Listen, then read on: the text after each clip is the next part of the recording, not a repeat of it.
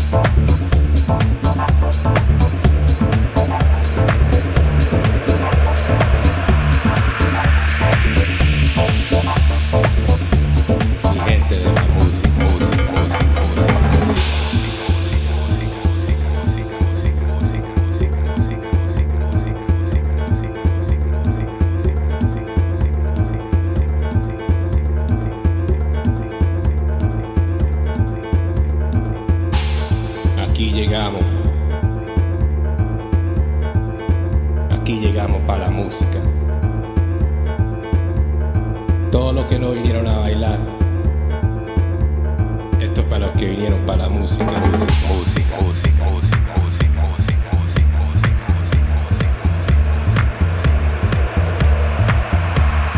Esto es para mi gente,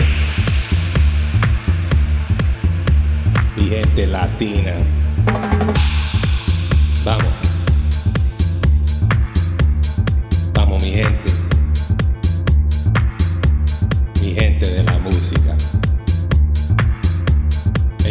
ritmo de los tambores.